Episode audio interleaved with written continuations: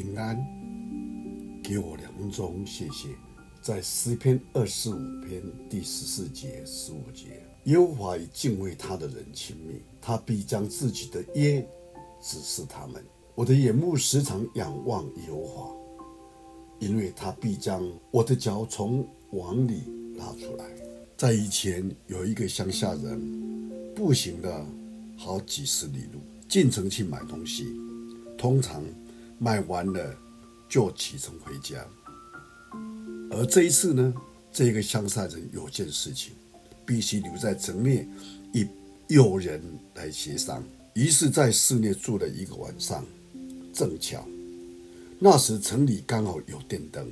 正当他与朋友谈得起劲的时候，屋子里的电灯突然，屋子里的电灯突如其来的一闪，亮了。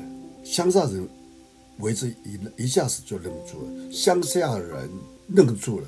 甚感惊讶，说：“这是什么呢？没见人点火就亮了。”后来经过朋友一番的解释，他才知道这个叫做电灯。天晚上六点钟准时的会亮。第二天，他辞掉友人，在街上就添置心目中的宝贝电灯泡，一下子买了四五，经过密不通风的。严严的包住，紧紧的包住，抱在怀中，一路上喜不自胜的。他想到，当乡下邻居们看到，是一定会惊讶。回家以后，迫不及待的就用绳子一一的接上，高挂在屋顶。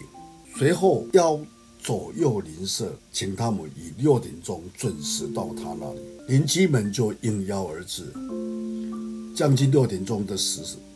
众人都紧张起，拼着气息，所有的视线全向那好东西集中，唯有那主人异常的兴奋，钟竟连敲六下，奇怪的并不见这个电灯泡发亮，直到七点八点都过了，仍然是乌黑一片。邻居们大失所望，那位乡下人急得满头大汗，颤抖的声音说：“各位啊！”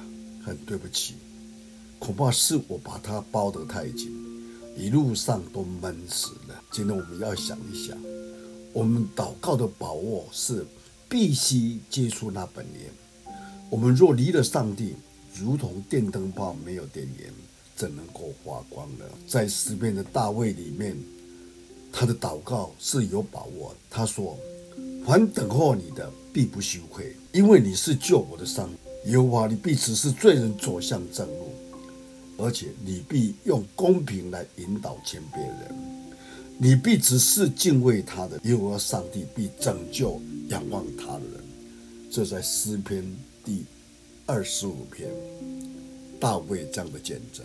我们的电源插上没有？或者我们的祷告就发不出功效来。我们一起来祷告。有我们的上帝，我们愿意再一次连接于你。今天我们向你呼求祷告，因为我们受连上你，才成为有根基、有把握。就像大卫的祷告，当我们来到你面前的时候，主，我们先看到自己对你有什么亏欠没有？主，我们先认罪，我们再次将我们的需要再次呈现在你面前。我们相信你必救我们，你必听我们，你必。成全主，你的心意在我们身上，感谢你听我们的祷告，奉主耶稣基督的圣名，阿门。